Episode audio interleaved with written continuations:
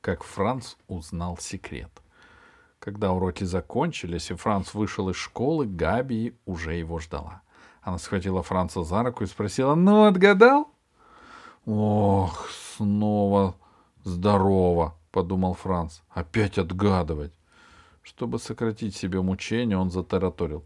«У тебя будет кукольная коляска, кошка, пианино, аквариум, соломенная шляпка, гитара». Франц перечислял все, что приходило в голову. Габой не переставала восклицать. «А вот и нет, неправильно!» Скоро Франц совсем утомился и сказал. «Да все равно! Когда это у тебя, будет, у тебя это будет, я его увижу!» «Придется подождать еще четыре месяца», — объявила Габи с хитрым видом. «Потерплю», — сказал Франц. Габи состроила гримасу. Франц добавил. «Разве я виноват, что не могу отгадать?» «Тоже верно», — сказала Габи и улыбнулась. «Ладно, чтоб ты не лопнул от любопытства, скажу. У меня будет младенчик». «С ума сошла!» — воскликнул Франц. Габи сверкнула глазами и сердито дернула носом. Франц подумал. Пусть сверкает глазами и дергает носом, но надо сказать ей правду. «У детей не может быть детей!» — крикнул он. Габи рассмеялась. «Ну, конечно, ребенок будет у мамы, но он и мой тоже!» Франц подумал. «Наверное, надо что-то сказать, только вот что? Поздравляю или я рад?» «Почему ты меня не поздравляешь?» — удивилась Габи. «Поздравляю», — пробормотал Франц. «Я рад». Но Франц говорил неправду. Рад он не был. Вообще он не имел ничего против маленьких детей. Сами по себе они были ему безразличны. Но он был очень даже против того, что из-за какого-то младенчика Габи так сильно радуется. Франц подумал. Когда родится ребенок, Габи забудет обо мне, она будет играть с ним, а не со мной, и все, прощай, дружба.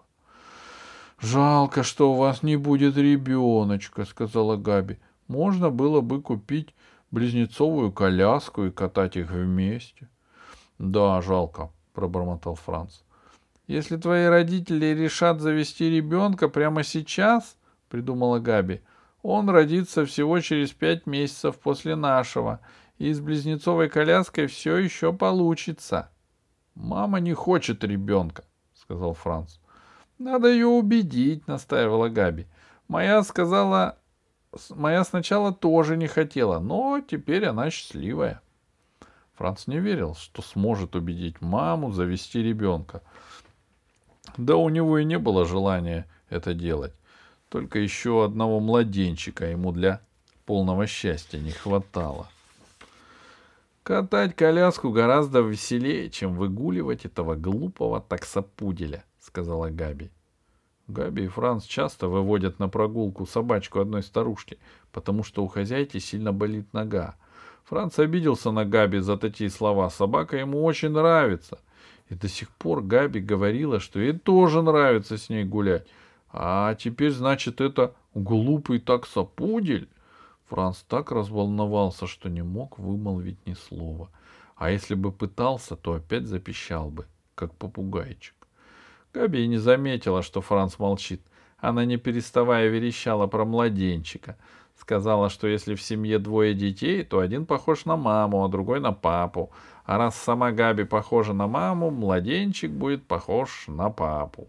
И глазки у него будут синие, как у папы. Когда они подошли к квартире Габи, она прошептала. «Поклянись, что никому не расскажешь про ребеночка. Это тайна». Франц поднял пальцы для клятвы. Габи потребовала. «Скажи, что клянешься своей жизнью и жизнью родителей, и всем, что тебе дорого, иначе клятва не считается». Тут Габина мама открыла дверь, и Франц вздохнул с облегчением. Теперь клятву не надо было произносить, а то получилось бы сплошное пищание.